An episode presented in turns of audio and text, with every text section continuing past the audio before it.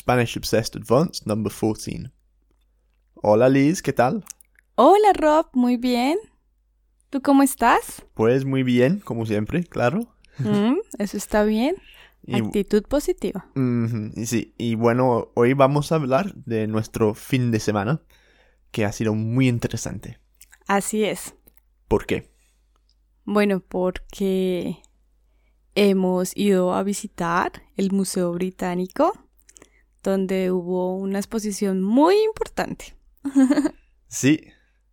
¿Y cómo se llama esa exposición? Eh, se llama La leyenda del Dorado y es una exposición que viene del Museo del Oro que está en la ciudad de Bogotá. Muy bien, pero tiene como un poco de historia también, como, como que fuimos a, a ese museo. Claro que sí. Bueno, eh, empezó desde la Navidad porque pensando en el regalo mm, de la familia de Rob y mi hermana, eh, quise regalarles algo diferente y algo mm, como cultural, porque sé que a ellos les gusta mucho todo es- esto de los museos y el arte y la música y bueno, Sí, somos muy culturales. culturales. Culturales. Así es. Entonces, nada, se me ocurrió esa idea.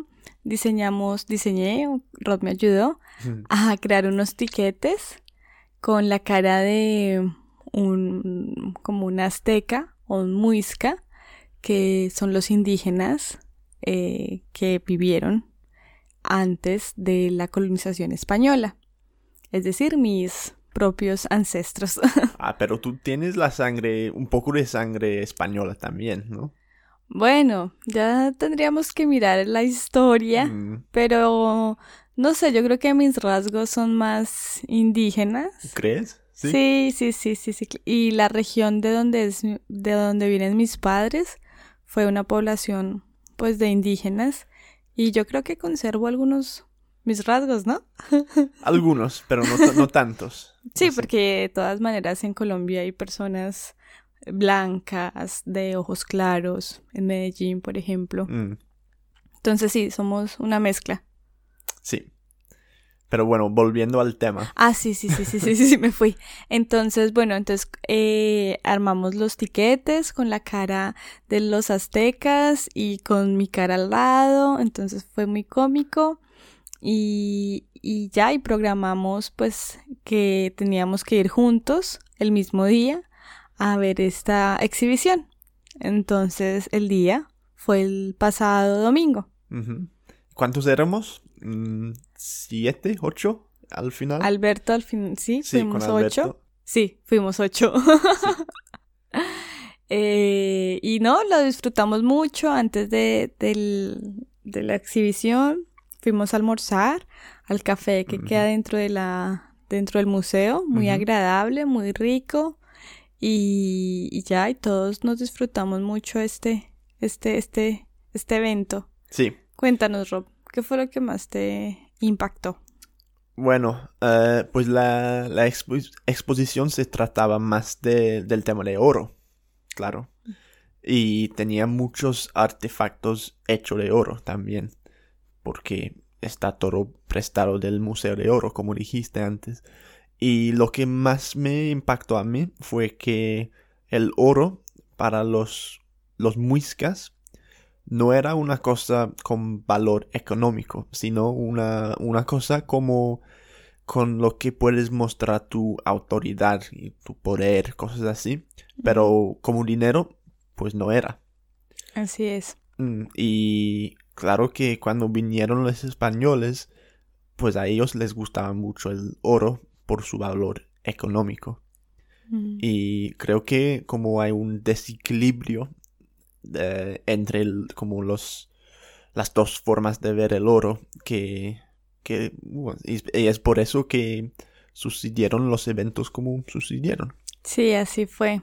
El, el oro para eh, los indígenas era un material sagrado con el que manifestaban muchas cosas que ellos veían de la naturaleza y era básicamente parte de su arte. Sí. Y qué arte tan increíble. Sí, sí. Eran muy, muy capaces con, con el oro, que lo mezclaban con otros metales, hicieron unas joyas Preciosas. preciosas, sí. Y el, el brillo es increíble. De varios colores, varios como tipos de brillo también, Sí. sí. Y unas figuras tan pequeñas y tan bien trabajadas. eh, muy bonito. Y sabes que mucho de ese oro que, que tuvieron ahora es está en, en las iglesias de España. Ah, sí. Fundieron mucho todas esas joyas. Lo fundieron, la lo pusieron en, en sus iglesias. Sí, claro, y, y pues los profesores, mis profesores de historia contaban que mm, para ese entonces, cuando los españoles llegaron y, y vieron toda esa cantidad de oro, pues simplemente engañaban a los indígenas con cualquier artefacto como un espejo, Sí. porque no teníamos espejo, entonces intercambiaban mucha cantidad de oro por un, un espejo, cosas sí. así. Y también se trataba de la leyenda del de El Dorado. Así es. Sí, que es un, bueno, yo no sabía si era una leyenda o si era algo de verdad o cómo era, pero yo sé que para los conquistadores era una leyenda como un, un- una laguna o un lago lleno de oro y nunca lo encontraron, ¿cierto? Eh, Pues- algo así. No, pues no tanto, no fue tanto una leyenda, porque lo que encierra esta historia es la ceremonia eh, para elegir como al gobernador que ellos llamaban el Zipa, ¿De dónde? de la comunidad indígena, por decirlo así. Entonces ellos, una vez se elegía el Zipa, se reunían todos eh, cerca de la laguna de Guatavita, ¿Cuál? Guatavita. sí, en la laguna de Guatavita, y allí a esta persona le cubrían el cuerpo de oro, oro hecho polvo, y, y lo adornaban muy bien y hacían todo un ritual alrededor de la luna, de la, de la laguna, de la laguna.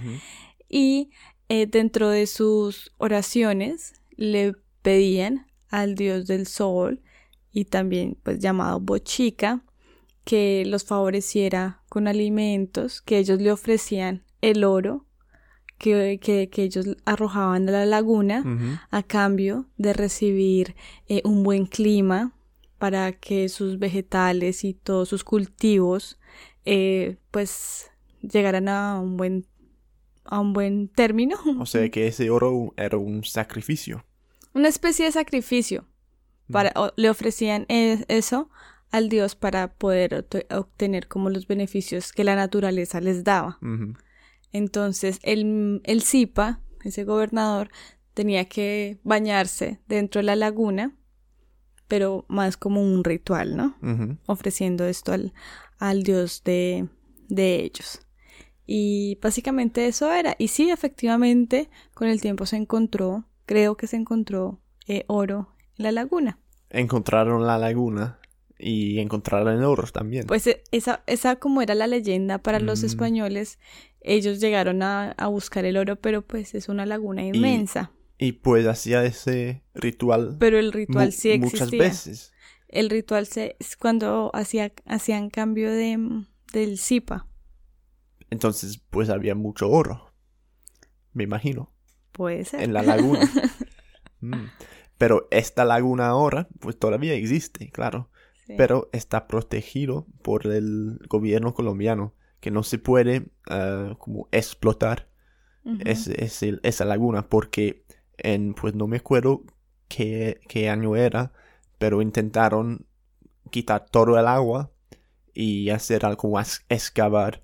Y, y es un sitio con... Secarla, Sí. secar la laguna. Sí, y es, es un sitio Es muy significativo, signi- significativo. significativo y es como un parque natural. Entonces, Exactamente. pues claro que no, no pueden hacer eso, entonces lo, Sí, sí, sí. lo- Ahora mismo cuenta con mucha protección. mm, sí, lo protegieron, que está muy bien. Sí. Pero tiene que haber mucho oro todavía ahí, me No, imagino. y, a- y a- en muchas regiones de Colombia hay historias parecidas, porque en la región de mi mami también cerca de los ríos la gente cuenta que han encontrado oro y se han encontrado excavaciones Mm. y hay muchos mitos alrededor de eso.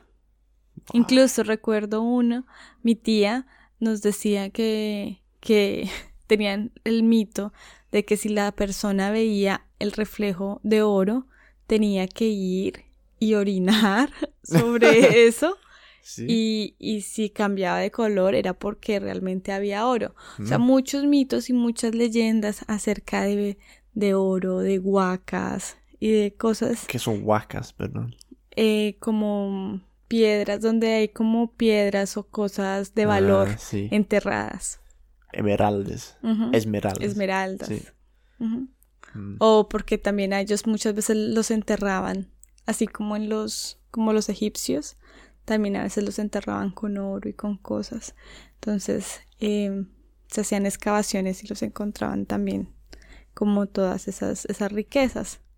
Entonces, en varias regiones de, de Colombia sé que, que, que existe como esos Mm. mitos acerca de, del oro perdido. Mm, qué interesante. sí. Y bueno, ¿qué, ¿qué más te impactó a ti acerca de la exposición? Bueno, al final de la exposición me llamó la atención un, un, un, un, gra- un aviso, una cartelera muy grande que hablaba sobre la protección de los indígenas. Y decía que antes de 1991 ellos no tenían mucha protección, Mm, pero después de esa fecha, con la constitución, a ellos se les reconocía como una raza, eh, una minoría étnica y con ya con derechos. Pero en la realidad, pues siguen siendo una, una población muy abandonada, donde el gobierno no Abusada. también. abusada, exacto, donde no se les ha respetado sus derechos sobre la tierra, porque ellos viven allí, pero hay un sinnúmero de empresas que es- están explotando la tierra Mm. y los han venido desplazando. Entonces, Pues quedé como un sigue poco- igual Sí. después de tantos siglos. exacto, entonces quedó como incompleto ese anuncio porque la situación de, las población, de la población indígena en Colombia es bien, bien difícil. Y, y somos muchos, son muchos. Mm, En la capital somos algunos, pero yo creo que el más del 60% de la población Pero vive en el campo Pero tú te, y es consider- indígena. ¿tú te consideras realmente una, una in- indígena? Bueno, yo crecí en una capital, nací en una capital, pero Es que Pero- nunca, nunca te he visto con el disfraz y todas sus cosas. No sé. No. Las plumas y tal. No, o sea, no, realmente yo no lo puedo decir porque yo nací en, en Bogotá, pero mi mamá sí nació en el campo y seguramente los, los abuelos de mi mamá tienen algunas de, Hay sangre de indígena. sus, sí, de sus tradiciones. Pero también tiene que haber sangre española. A lo me- Sí, sí, sí, ya han pasado muchos años. Se va mezclando, pero sí, claro. Entonces, es- tiene que ser una, una situación muy difícil, ¿no? Sabiendo que tus ancestros eran las indígenas, pero también los españoles que conquistaron ellos. Sí, tengo que mm, hacer el cuadro, el árbol genealógico para mirar cuál fue el- Mm. cuáles son mis verdaderos ascendientes, pero, pero sí hay que reconocer que, que en Colombia hay muchas, muchos grupos indígenas muy importantes y que, que vale la pena pues llamar la atención en seguirlos protegiendo y proteger su cultura también. bueno, muy interesante. Muchas gracias, Liz. Creo Gracias a ustedes y por favor, la exposición va a estar hasta el 28 de marzo. No duden en ir. Ah, sí. Bienvenidos todos. Cuesta 8 pounds, 10 pounds. Sí, Entonces, nada. Muy recomendada. bueno. Hasta luego. Adiós. And don't forget, you can download the transcript and notes of this podcast and all others at SpanishObsessed.com.